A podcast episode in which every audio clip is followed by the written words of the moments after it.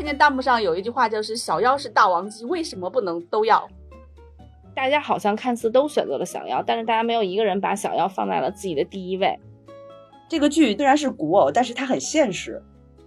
桐华他真的是一个塑造角色的高手。大家好，欢迎回到三人行不行？我是小 T，我是小木，我是小玉。我，你要笑成这样？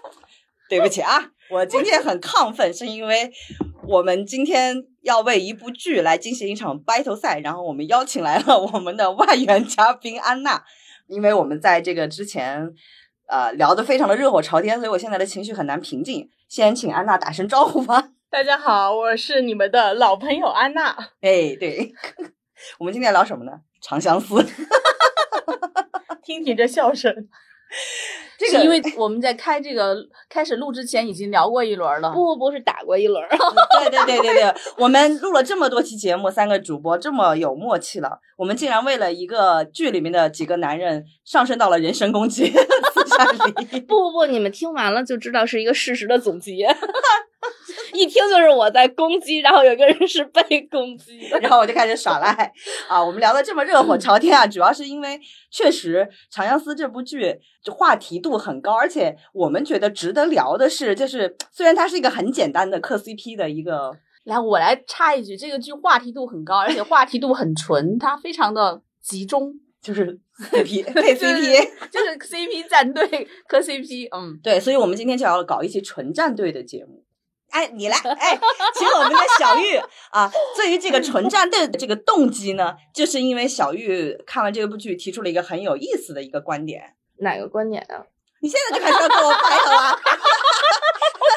你现在首先是这样，我们当一开始在说要就是在这个剧里选男人的时候，然后我们三个就产生了一个一个一个想法，就是说，哎，那要这样的话，我们三个的年龄是就是比较。统一统一的，在一个年龄层，然后我们说，那是不是应该找不同年龄层的女性来对来来阐述这个观点，才有矛盾点？然后然后刚才就是不经意的就发现。就我们同年龄层的那个观点就已经矛盾上升到一定程度了，并且其实后来我们就看剧，我们是觉得其实小妖她真实的心理年龄正好是我们现在的这个年龄层，就是有一定的生活阅历。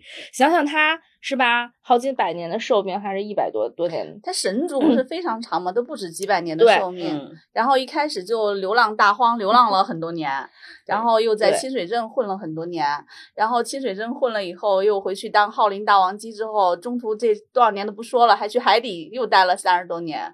对，反正就是他的人人间阅历肯定比我们老，所以我们现在就特别有自信，觉得嗯，那我们可能跟他比起来还是很年轻的人。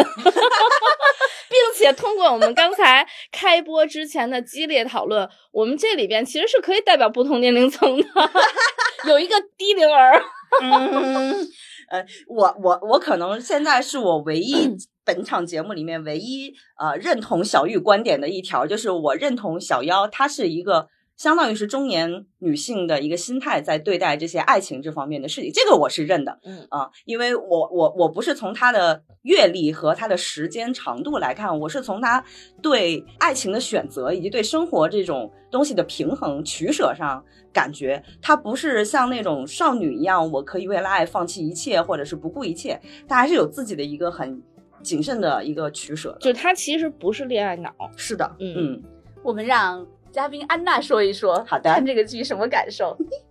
因为经历了开播前，刚刚已经 围观了这个非常盛大的这个扯头发的现场，到现在我心绪难平。我目前的观点就是都很可以，就看哪对 CP 比命长，谁能活到最后，谁就是 H E。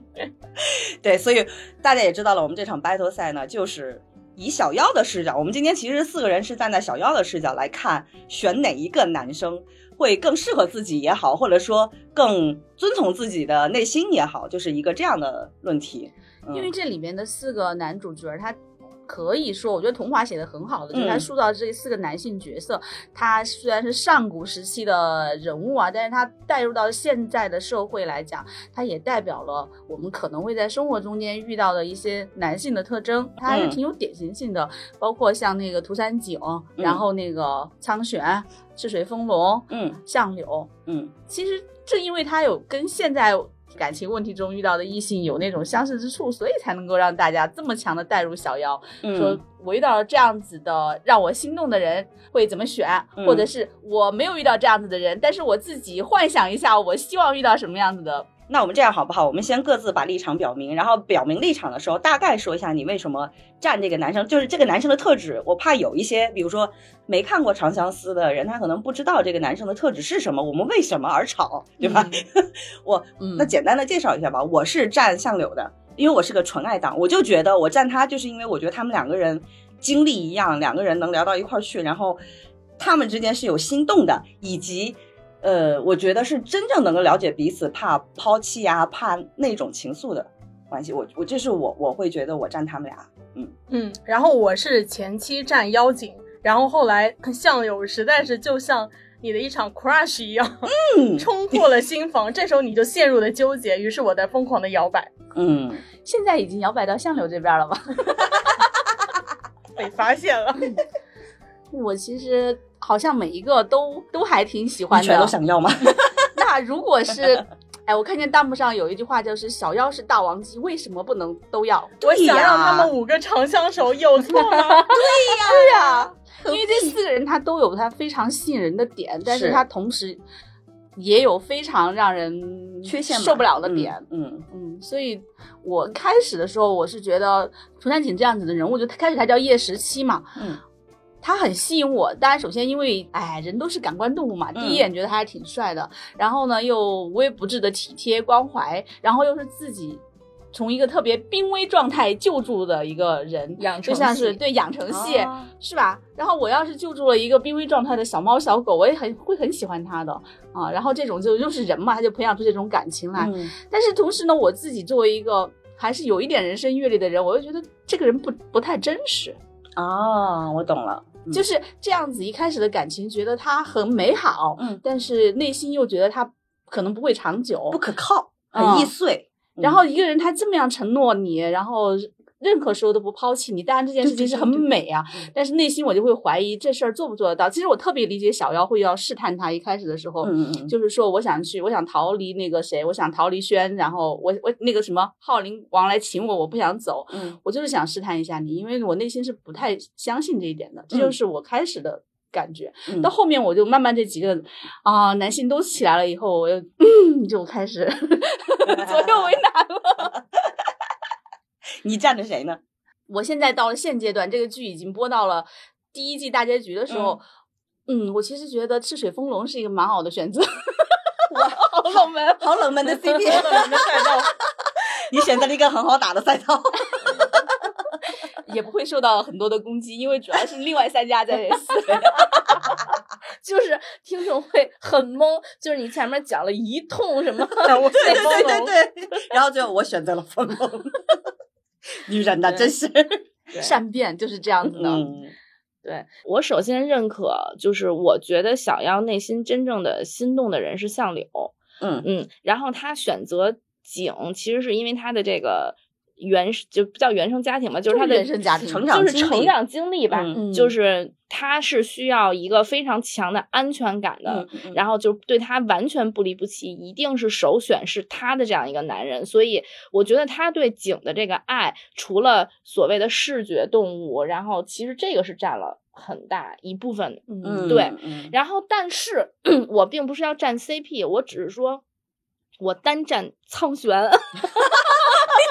又是这一出，对，因为 因为我觉得苍玄对小妖是真正的大爱，他确实是有帝王之气。我觉得一个男人爱这个女人，爱到可以就是接受情敌把她带走啊，可以接受让他去喜欢别的男人。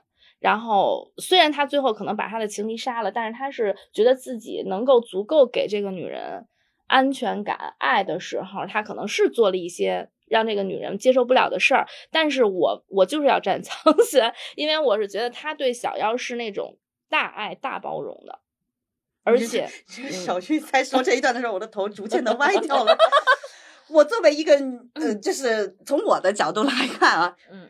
为什么把我心爱的人杀掉？这是大爱，就是这个逻辑。当然，我不否认这个剧情当中肯定会有一些细节是能够解释这个逻辑了。但就是在这一场辩论里面，我我我我不站苍玄，就是因为我会觉得他是个很自私的人，就是他会为了自己的所谓的帝王霸业或者是自己的事业拓展版图，他会去做很多不顾小妖情绪的事情。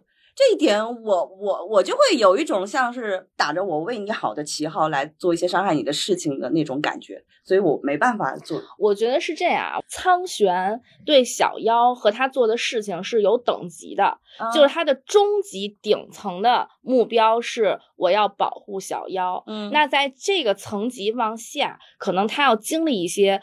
可能会伤害小妖的事儿，但是这个伤害值可能，比如说只有一和二，但是它最终达到我可以百分之百保护你。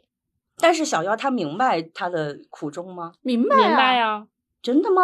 是的，因为之前第一季里边，他前面除了最后苍玄秘密的干掉涂山璟这回事儿之外，前面他做的所谓的伤害小妖的事情，所谓的牺牲小妖的事情。小妖是自己特别清楚的，对，明白的，同意的，嗯，因为他们两个在我看来是一个那种命运共同体，对，就是如果苍玄完蛋了，小妖也完蛋了，嗯，小妖如果说完蛋了，苍玄也完蛋了，他们两个是从一开始一开始的时候都是。对对共生状态的，他们两个。本身也就是那种表兄妹，对表兄妹，他们的命运也很相似，都从小是被父母遗弃，然后自己虽然说有很高贵的身份，但是就流落大荒很多年，然后或者是在寄人篱下很多年，然后自己慢慢的从一个底层上来的人。他们俩从很小的时候，就他们的一个是奶奶，一个是外婆，就是直接在临终之前就是要让他们两个。长相守，互相依啊，然后父母之命。对，然后但是咱们不说父母之命啊，就是当他们就前几集演到苍玄要回西炎的时候，这个时候小妖选择恢复他大王姬的身份，并且一路携手。保他回西岩这条路，其实在我看来，他们两个就是在为一个项目成为了一个合伙人。这个我能理解，我不理解的就是他为什么最后杀涂山璟。他中间的利用其实是两个合伙人在商量怎么能让这个项目成功。那到最后成功的时候，因为毕竟苍玄不是小妖，他是一个爱小妖的男人。他杀涂山璟，正是因为他爱他爱到了极致。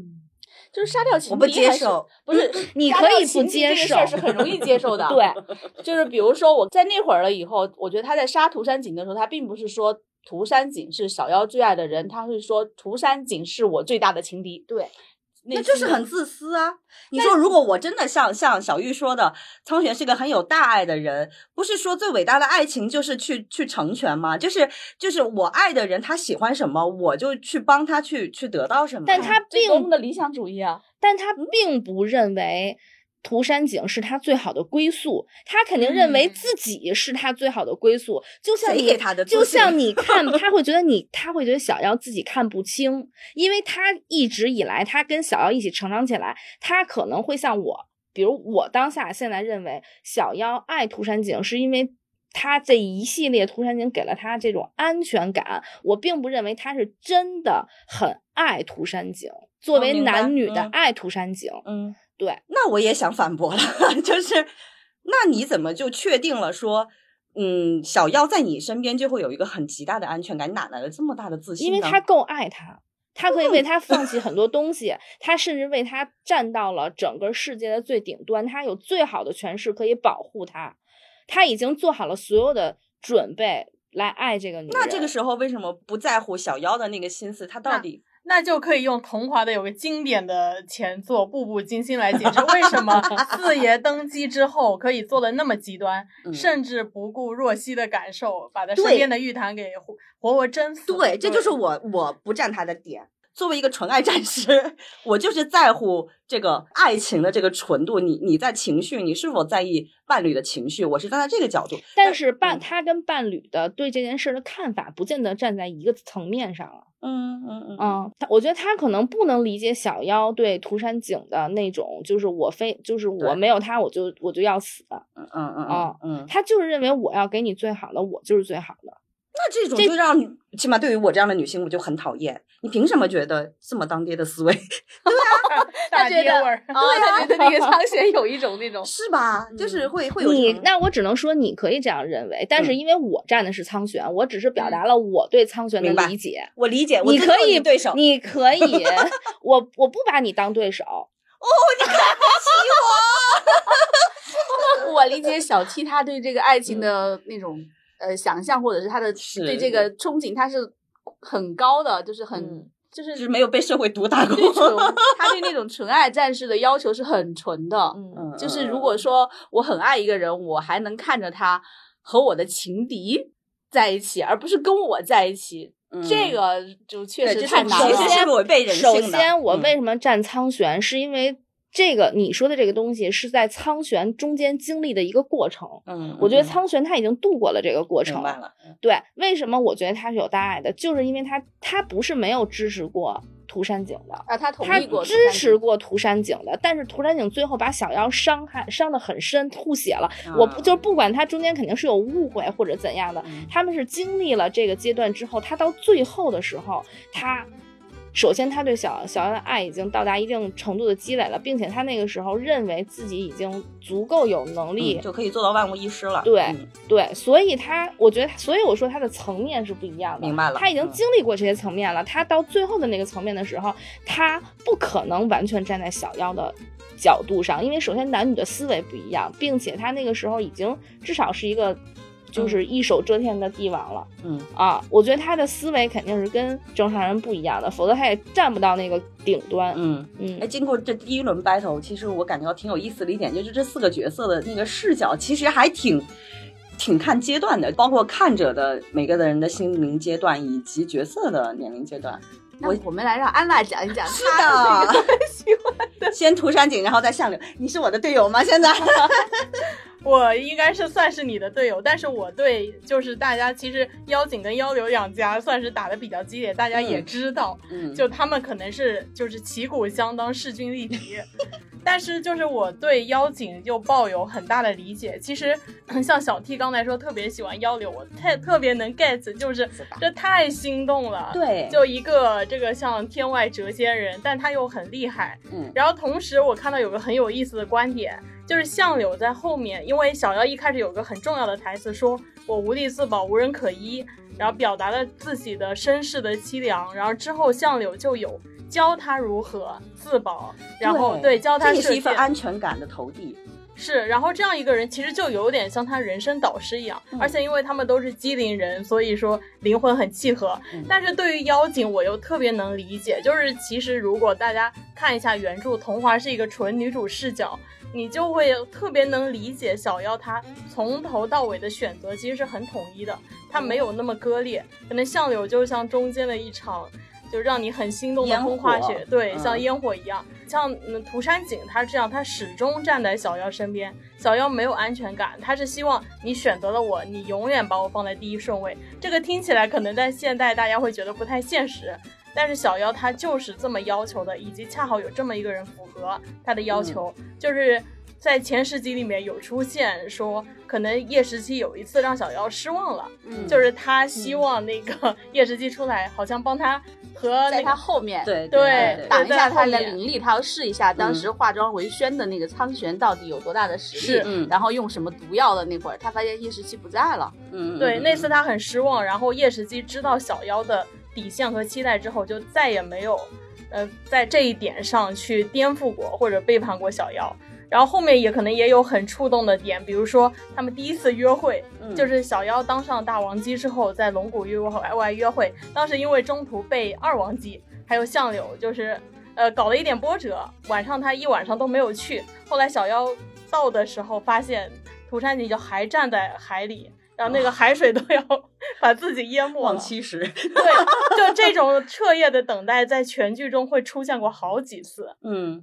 就是涂山璟对一个人，就我不见到你，或者你不原谅我，我就永远在这等你。其实这就是小妖最需要的。他需要的是安全感，这个我能理解。但是我还是要反驳你一点，因为我看后面的剧情，不是说他让小妖等十五年，就是在这个点上，我会觉得还是他有自己自私的地方。就是他他他整体的看看剧再 说吧。不要继 续哎啊，这一点其实。你先听我说完。好好好。既然我们是把它放在一个虚幻的电视剧里面来聊，我是，所以我对所有电视剧里面的，就是特别是古偶这一类型的剧里面，我是所有的都是按理想主义的爱情。理想状态的爱情模式来衡量的。那如果涂山璟是一个特这么痴情的人，这么一心一意就是只只为小妖的感受而活的，或者是去做事情的人，那为什么要提出十五年的这个这个点，而不是当下去解决这件事情呢？就是这里就要说到，其实是一个我觉得桐华写的特别真实，可能以后品会觉得写的很精准的地方。小妖爱的是涂山璟的善良。一种绝对的赤诚跟善良，那么涂山璟的所有行为都在善良的框架里，这也就导致他没有办法像苍玄一样杀伐果断的解决家里的破事儿，就是防风一印这个未婚妻的问题，还有奶奶的反对。对，那所以他不想伤害任何人，他善良的方式就是这十五年拖泥带水，以及后面有一堆的破事儿。嗯嗯，而且我觉得他不光是善良，我觉得这是一种责任感。因为他是涂山家族的未来的族长，族长，他上面不是还有一个哥哥吗？但是他是族长啊，他那个哥哥是是侧室什么？他的哥哥从未被承认过的。对，所以他奶奶，你想，他也是一个好几百年的妖精了，对吧？就就是仙人，就是。就是他的奶奶，等于他的他的父母没有了之后，他的奶奶一直扶持着他，而且他奶奶那么大岁数，一直在支撑着这个家族，就等着他继位。在这样的情况下，这就要又要说到了我前一段时间最共情的就是他的奶奶，有这样一个恋爱脑的孙子，他怎么怎么办呢？小玉思母亲情，这个角度我很喜欢，展开说说。就是苦这么大岁数了，马上还有半个月的寿命了，然后你还在那儿给我谈恋爱，不回来继承家业。然后这有一个这个所谓的私生子，天天在这各种觊觎这个家业，我一直替你守着，然后你一去不复返，天天想着跟大王姬谈恋爱。其实你说奶奶，大家这些现在这些 CP 粉都在说奶奶糊涂，其实我觉得奶奶挺不容易的，就是在奶奶心中，家族大业，整个涂山氏的这个世家是很重要的，这是他一生为他就是去付出的一个事业，然后他会觉得。他也他他为什么会说到那些什么？你先跟那个防风异应结婚，你之后爱怎样怎样？他你说他是真的喜欢防风异应吗？我相信他也是。他是有感情，但是他并肯定不会是为了防风异应好，是他是为了家族好，他是觉得任何事情都没有家族利益重要，嗯嗯嗯，对，所以从这个角度出发，我是很理解奶奶有一个这种恋爱脑孙子的，嗯嗯嗯，对吧？然后然后然后转过来说，涂山璟就是涂山璟，他是够爱小妖，他就是因为够爱小妖，他才要去，他明知道有这样一座大山，他才要去刨，但是除了他的善良，我觉得他。从小长到大，看着奶奶做的这些事情，他是有这个家族责任心在的。嗯啊，他可能是想过一些，说我放弃族长之位让哥哥做，他一直想把哥哥推到前面。嗯，但是作为奶奶，肯定觉得这件事儿是不行的，是一个耻辱，因为就像从来没有承认过的一个私生子，怎么来做我的族长？嗯，他这么多年，你想他之前被他的哥哥弄得消失了十年，十年，后来小妖的这三十八年还是三十七年，他也一直在昏迷。嗯，这么。长时间，他奶奶一直在独立支撑，这也没有让哥哥上位。对，就是那你想，在这样的情况下，他哥哥和房凤印两个人其实又掌握着很多家里的事情去。真实的在在底下去执行这件事情，奶奶其实顶的压力很大的。嗯，咱们咱们从一个从一个相对务实的角度来讲这个事儿。嗯，如果涂山璟是一个完全不顾奶奶、完全不顾家族大业的人，我觉得他也一定是个渣男。他绝对也不会是一个小妖心中的能够托付终身的涂山璟。嗯，我来补充一下，就是这个他的奶奶的考量为什么？不让他娶，其实看上去声望更高、更能更有势力的那个大王姬就是小妖，而坚持要那个王丰义，其实也是家族的考量，因为这些当时是一个世家并立的一个一个环境。嗯，那么如果你在这会儿你娶一个防风印，是比你这个是比涂山家更低的一个门第。嗯，这样子你的涂山家还能够在这个争权过程中间，不是昌权在争权嘛？保持一个独立的身份，不管是谁上位了以后，你们家族都能够保持这个现在的位置，不能说更高，起码不会低于现在。那如果涂山璟跟房凤印退婚，娶了小妖大王姬，那么大王姬是明确的站在昌玄一边的，那赢了，嗯，好说；输了，那你就是整个家族被卷进了一个权力斗争失败的一个漩涡。嗯，他从家族上的考虑来讲，反对这个婚事。其实作为一个长长辈来讲的话，就从他的家族利益来考量的话，这个也没有错。嗯，而且他一个是家族长辈，他一个是当权者，这其实就跟苍玄是很像的。他的思路是这样子的。所以当时涂山璟回去说他要劝服他奶奶，如果奶奶不答应他娶那个小妖大王姬的话，那他就宁愿不做涂山璟了。后来那个苍玄就去跟那个小妖说，他说那个涂山氏的那个老夫人是非常。就是意思是有主见的嘛，我觉得涂山璟此去意思就是不乐观，嗯，就说明这两个人都是同类人，互相之间很清楚，嗯，那我能理解了。现在就是正好就有点映衬了我之前有看过有一个评论的观点，就是说可能相柳这一类人可能就适合谈恋爱的，然后涂山璟这个他其实是挺适合成家的这么一个状态的人，就首先他能给你。无限的安全感。那像刚才小玉和和安娜补充的，他又是在一定程度上是有责任感的这个观点，我觉得说服我了。就是如果他真的是很任性的去说，我就不管整个家族。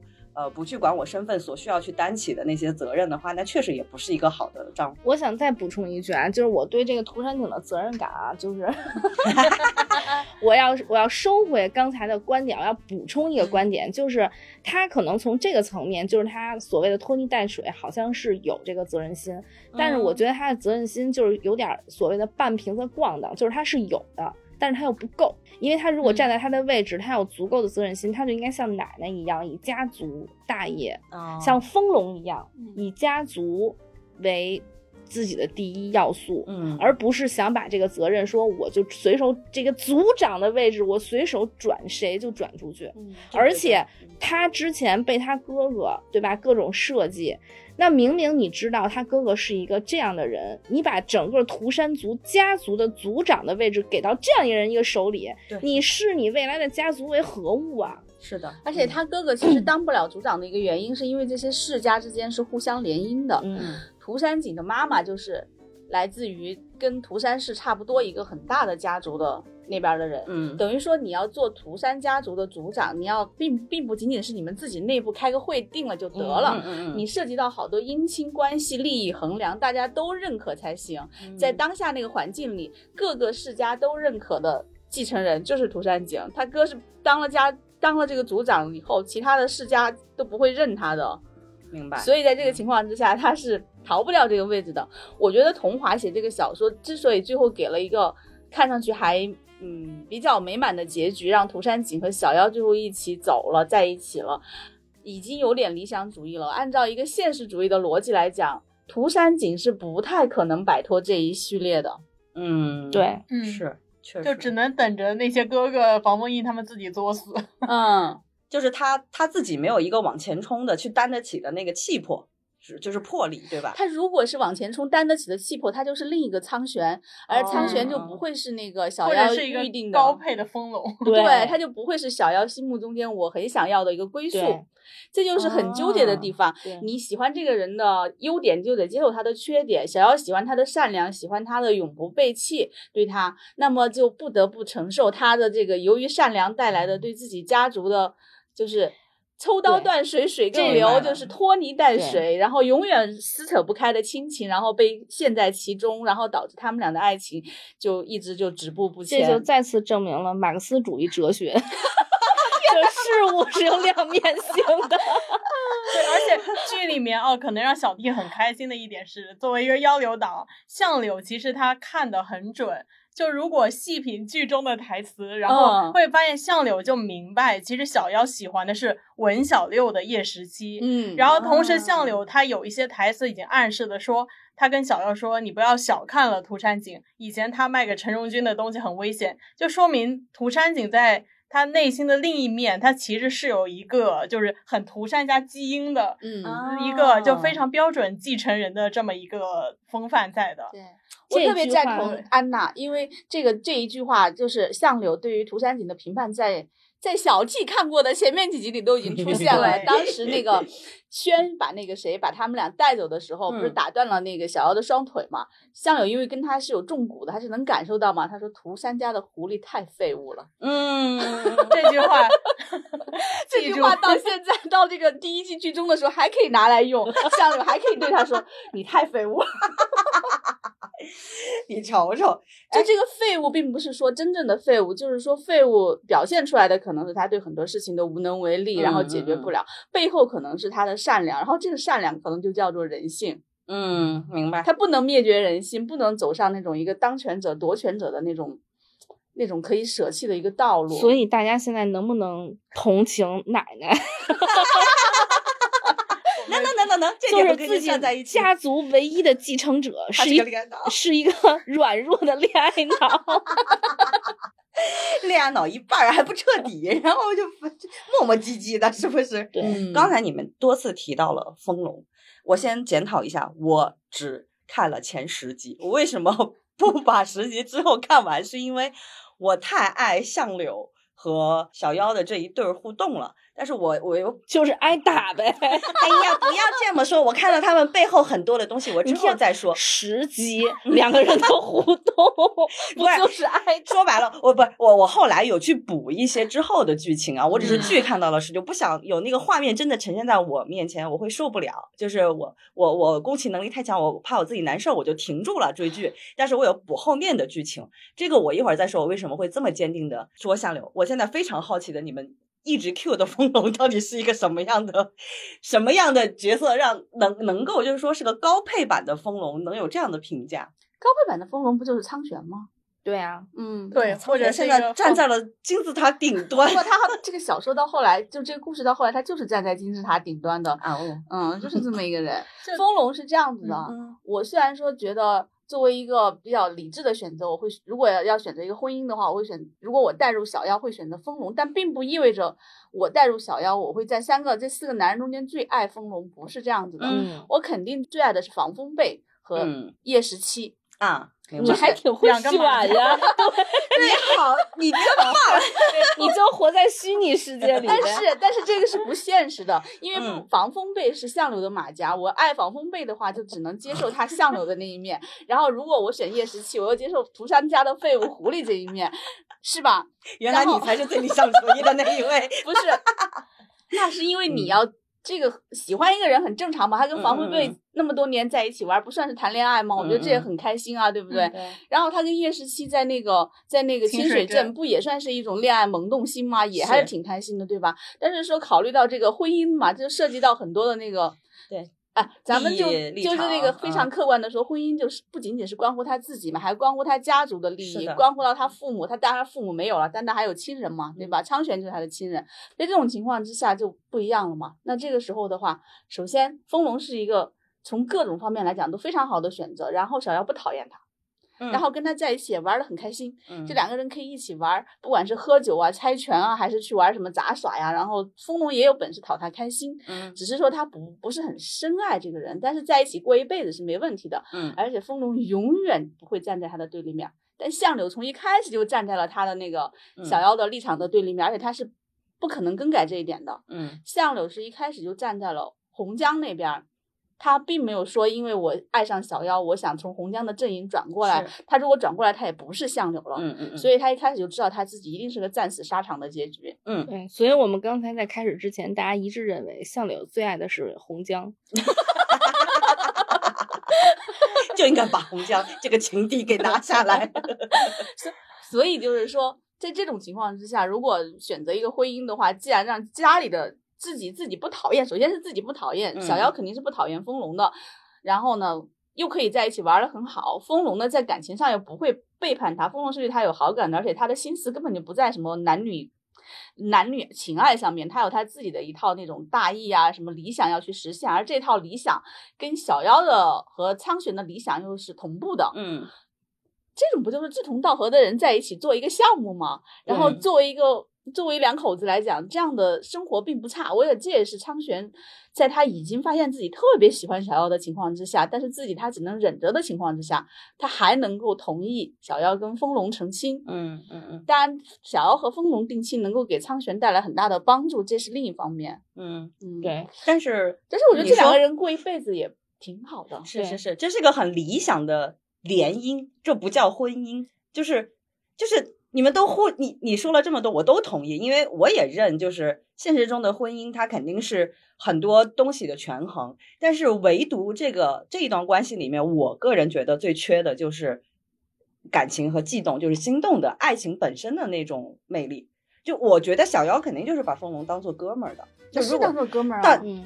就是我如果带入到我自己身上，如果这个人是我哥们儿，我不会想跟他谈恋爱，或者说有那种厮守终生的那种，你是我唯一，或者是那种感情上的心动的，我不会有，我会觉得非常的奇怪。但是感情上的，在我看来，感情上的心动就是谈恋爱时候的呀，但谈恋爱和婚姻是两回事。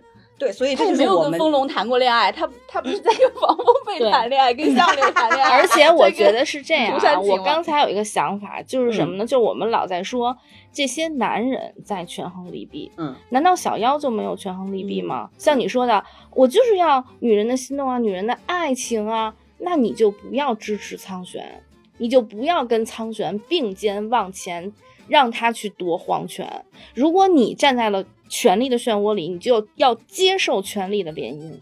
哎，我我想举手问一下，小妖对苍玄是没有爱情的吧？他只是一个亲情，对吧？对。那我站在亲人亲人的这个身边，站他的立场有什么问题呢？没什么问题。但是你的亲人和你的爱的人，他们两个是注定是利益捆绑的。他们两，他们两个注定是要两两两两军对垒的，最后要你死我活的。在这个时候，你要怎么办？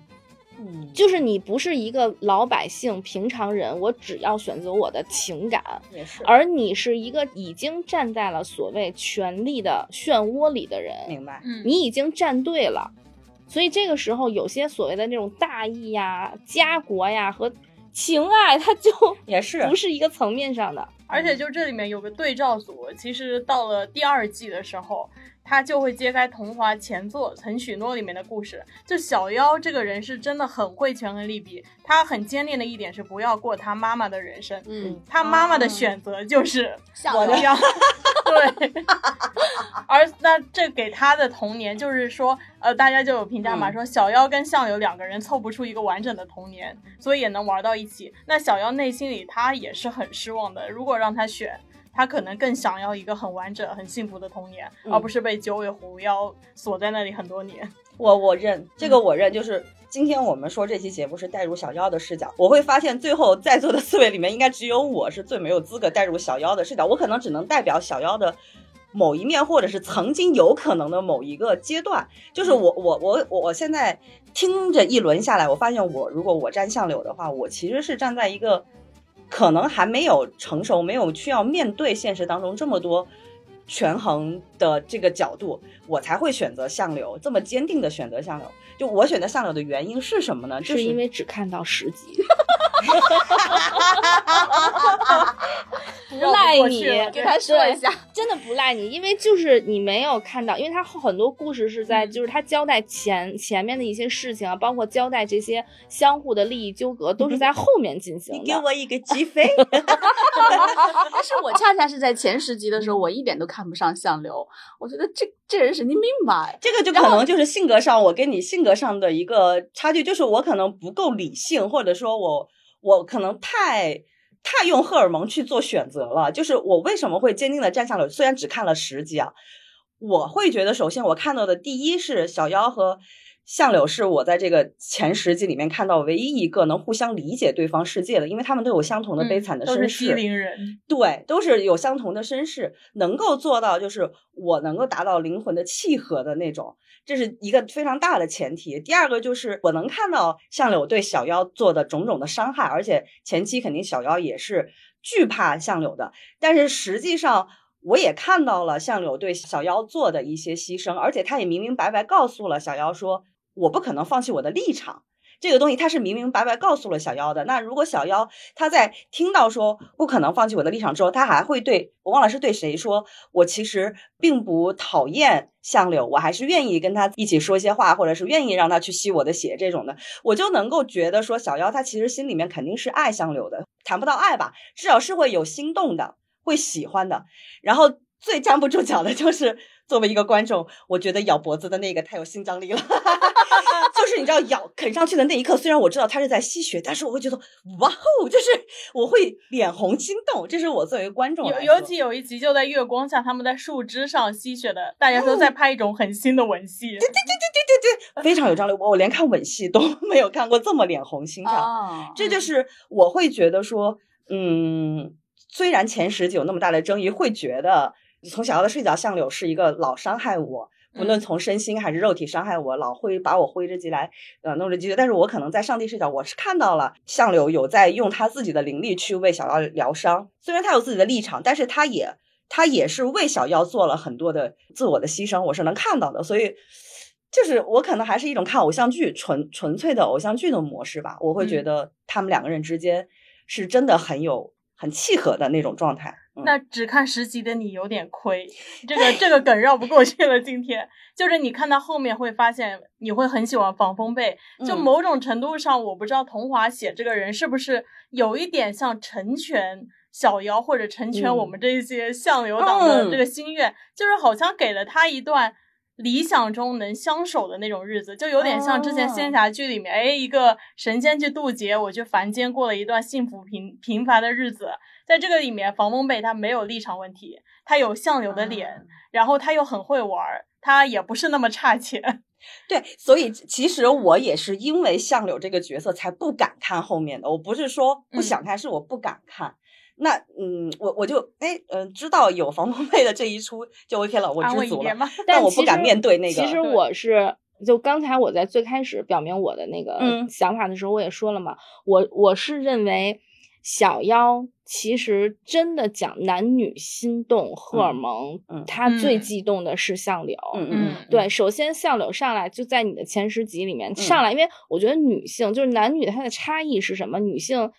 上来，他是一个很强势压制住你的，本身就是一个很霸气的出现。我很吃这一套。然后就是包括到后面到防风被的时候，而且它整体的这个这个节奏感又特别好，就是若即若离。嗯，然后对，一会儿很酷，一会儿又就是很暖。嗯，对。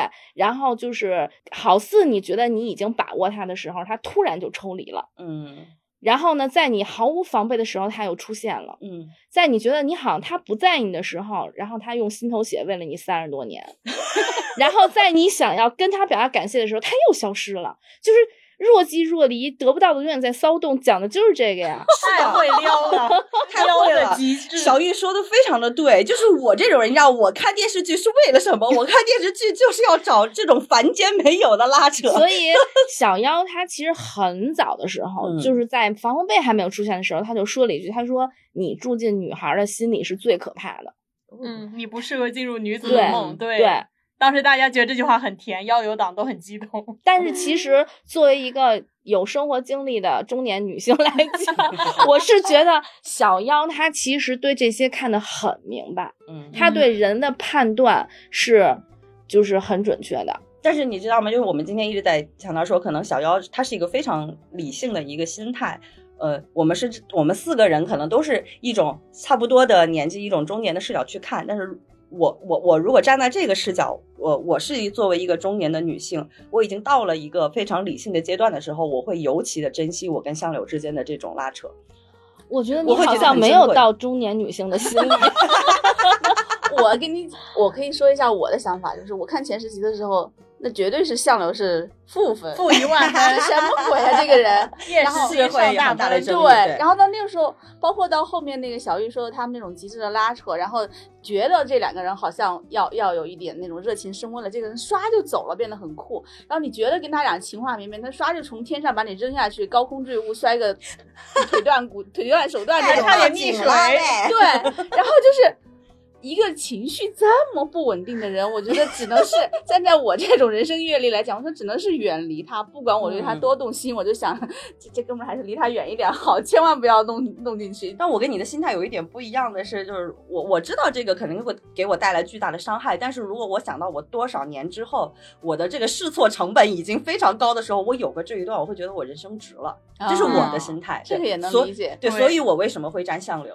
我觉得光看前十集的话，我觉得你没有几十年以后，指不定哪天就摔死，哪天就被他弄死了，你知道吗？但是我觉得，而且其实我我感觉啊，不知道这原著中有没有表现这一段，剧中有个很有意思的点，就是文小六在照顾麻子串子那一家的时候，他跟相柳说，哪怕得不到长久的相依，短暂的陪伴也是很珍贵的，就表达这层意思。嗯，我觉得相柳是有点被他触动到了。对呀。哇哦，crush 了！哎呦，我真的是看哦，这这句话原著里应该也有，我是看过小说，但是我是被相柳这段感情，他和小妖之间的感情打动，他真的不是前十集打动，而是到了很后面，尤其是他当他以防风被的身份出现，最后又跟防风被这个马甲二合为一的时候，哦，那个时候我觉得哦，这个人好像有点正常了，还是 没有那么飘忽不定。对，因为他那个时候是稳定的情绪的，他的情感其实是很清晰的。我就是喜欢小妖，但是他做出来的如果有任何行为和他相反，是因为他在克制自己。嗯嗯，这个时候我觉得哦，这个人还是这段感情是很打动我的。前世纪真的完全没有，你就理解为防风被是相柳写给小妖的一首情诗，一个很外露的情诗。天哪！而且。就是我刚才，我刚才可能表达过这个，但是我可能没有说的特别的清晰。我想再表达一下，就是因为我们都是站在女性视角，对，站在女主的视角去想这些男人。就像我记得杨子也说过，说大家好像看似都选择了小妖，但是大家没有一个人把小妖放在了自己的第一位。嗯，但是我是想说，我不是说这样小妖做的不对啊，这就是也是为什么我觉得她是作为一个有生活阅历并且很理性的嗯女性，她。去，他也是做了各种衡量。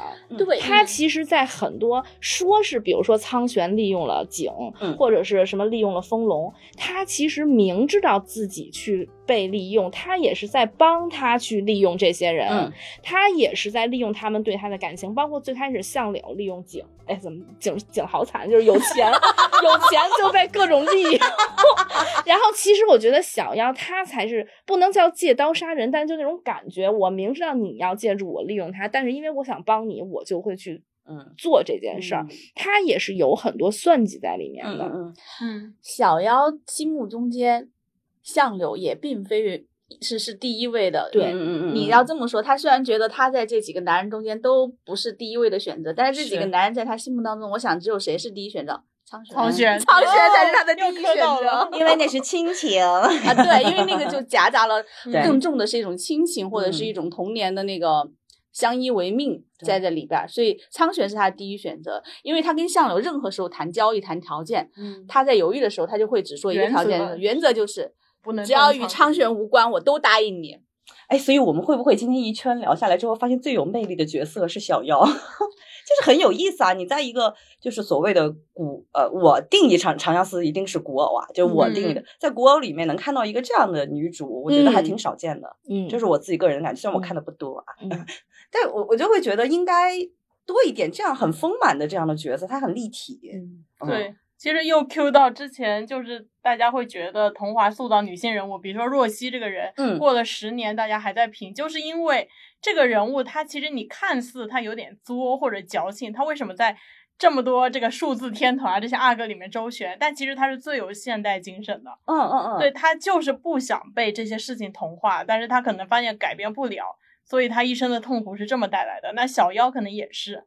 对，哎，这个还挺有意思。那我给你们，我我来剧透一下，原著后面有一段，应该是在第二集会播，就是相柳抢亲了之后，把他带回了清水镇，带回清水镇以后，相柳就用到妖术，他有妖术，他可以窥探人的内心。嗯，他用了妖术问他，代码是，就问他就问他说，你 是不是想是不是想嫁给丰隆？好像是问了，对对对，他说不，然后问他说，那你涂山璟不？然后说叶十七是，然后说那你最想相守的人是谁？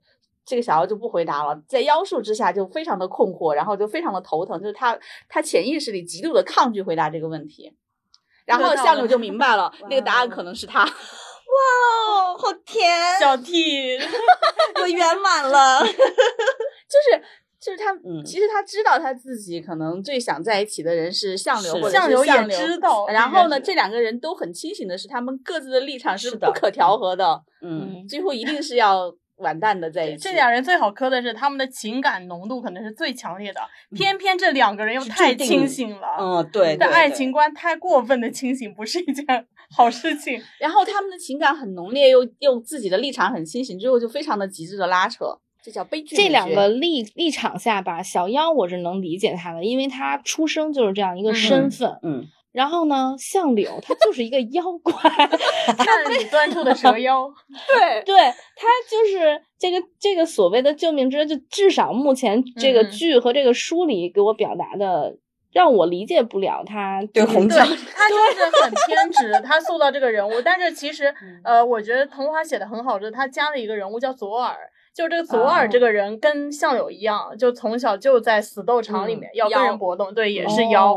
然后，但是后来相柳他呃左耳就是他大概赢了四十年，他获得自由那天，左耳提出，哎，这小朋友说，那我跟着你吧。相柳坚定的拒绝了。这一段大家也很触动，就是相柳知道。不，这如果让他跟着自己一样去偿还这救命之恩，其实就会可能让他的一生也不幸福。相柳也知道自己的选择可能固执的有点可笑，那你只能用妖的思维来理解他。妖可能就是这样子的，就是一根筋。嗯嗯，他觉得这个对他有救命之恩，所以他就一辈子他就会站在他的救他的这个人的立场。所以左耳提出说我跟你的时候，相柳就拒绝了，他不想走他的老路。你想想白娘子。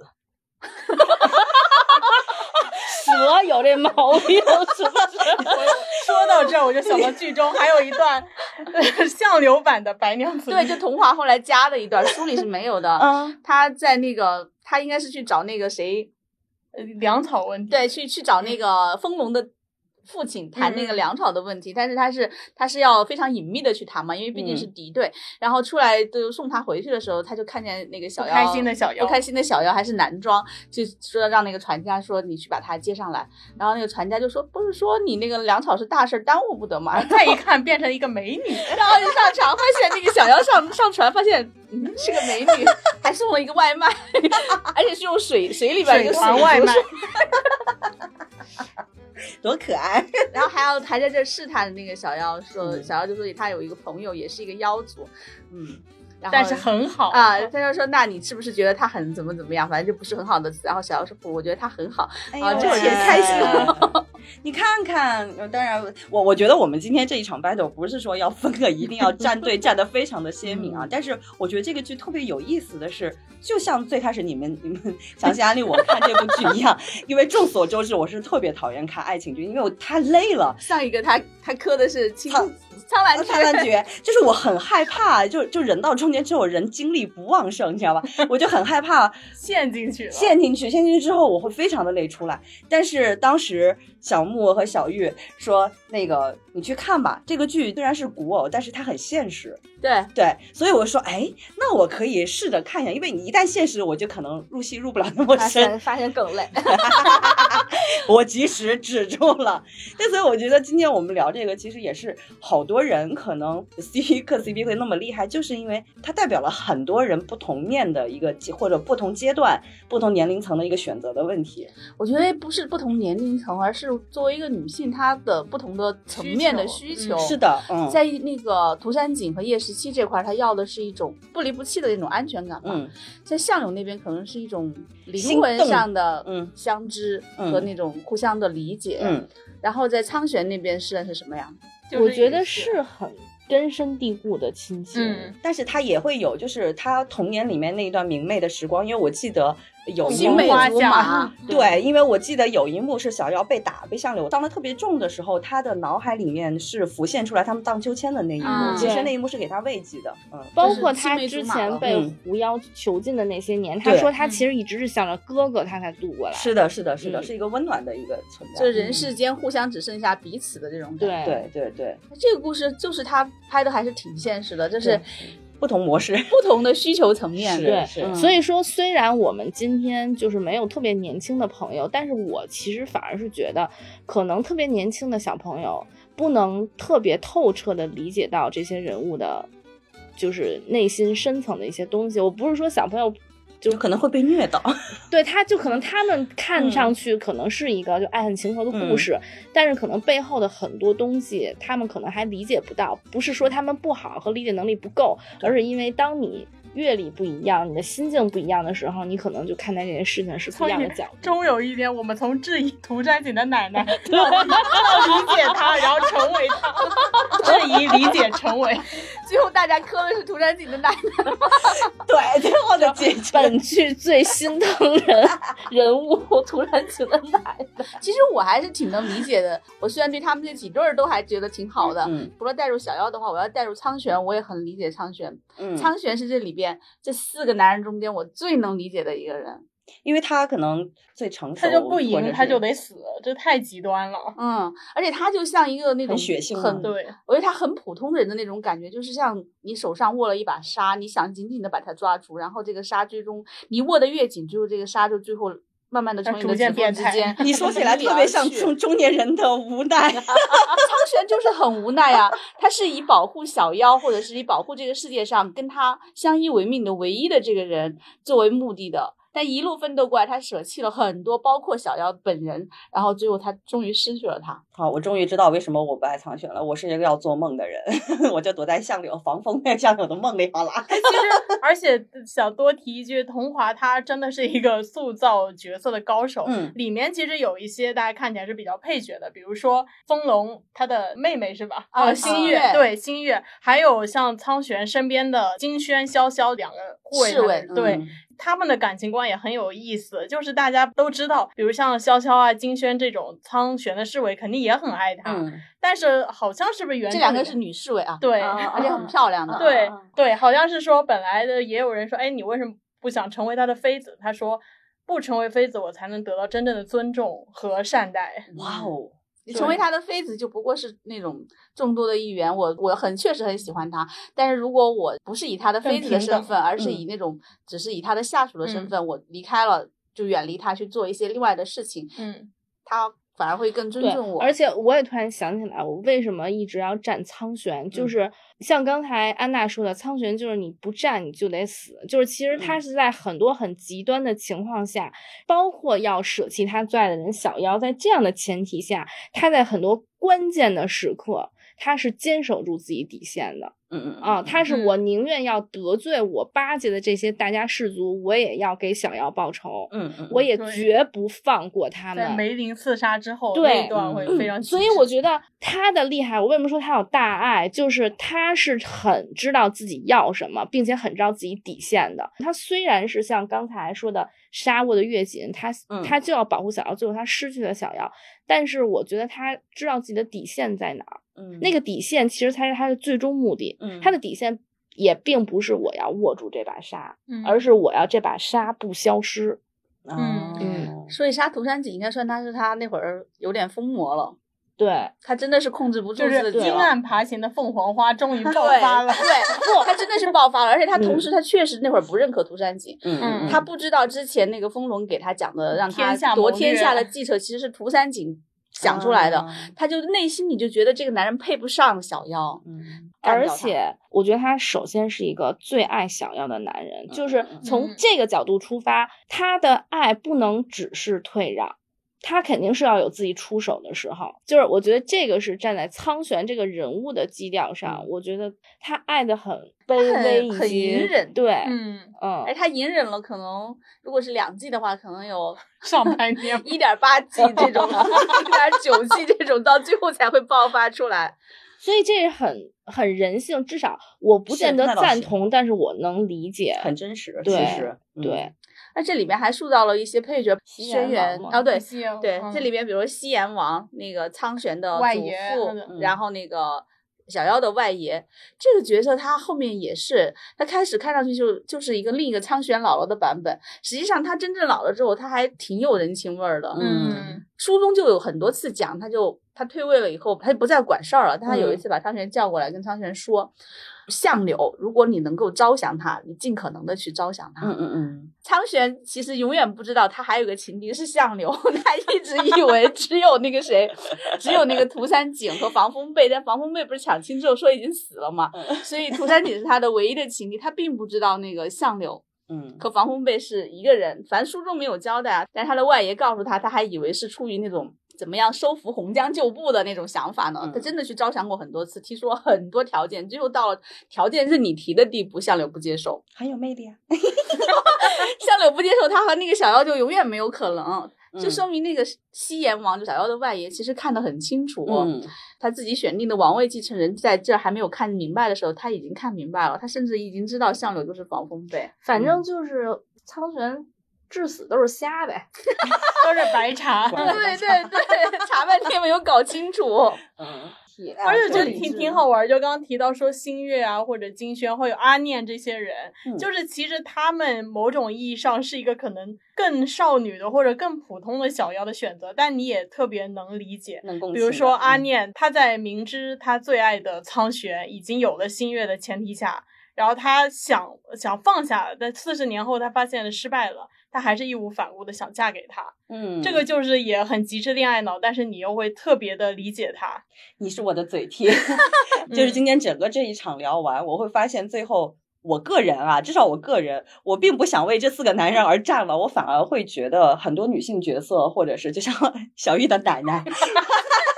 小玉说到苍那个什么涂山璟的奶奶，以及安娜理解了所有的配角，对对对对，安娜和小小木说的风龙的那个那个新月，对对新月，哎，我会觉得他们也非常的有魅力，我会觉得哇，突然有种另一种烟花炸开的感觉，我反而会想理解他们了。开始，我们本本集最心疼和理解的是涂山璟的奶，对奶奶，你听我说。